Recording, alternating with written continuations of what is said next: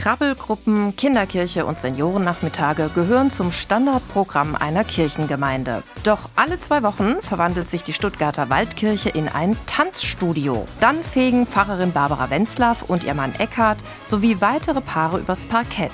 Denn Bibelkreis und Co. waren Pfarramtssekretärin Anke Müller einfach zu wenig. Und dann haben wir gedacht, ja, warum denn nicht tanzen? Dafür konnte sich Barbara Wenzlaff sofort begeistern. Da haben sich zwei Interessen getroffen. Ich wollte immer gerne tanzen, aber regelmäßig tanzen ist in dem Beruf nicht möglich. Schnell war der passende Ort gefunden. Die Waldkirche von Barbaras Mann, Eckhard Benz-Wenzlaff. Seither liegen Freud und Leid manchmal nah beieinander. Wir hatten hier heute auch eine Trauerfeier, das Sarg stand mitten in der Kirche und heute ist eben Tanzabend und das kriegen wir schon zusammen hin. Es ist Ausdruck unseres Gemeindelebens. Und so sorgt nun Ankes Mann Bernhard für die passende Musik und motiviert seine Tanzschüler. Wenn er nach dem fünften Mal die Figur immer noch nicht hinkriegt, dann kriegt er es halt nicht hin. Dann tanzt er so, wie er es die letzten 40 Jahre tanzt hat. Pfarrer Eckhard Benz-Wenzlaff bewegt sich am liebsten liebsten im Dreivierteltakt durch seine Kirche. Das macht einfach Spaß, äh, so lange im Kreis zu drehen, bis er ein bisschen schwindelig wird dabei.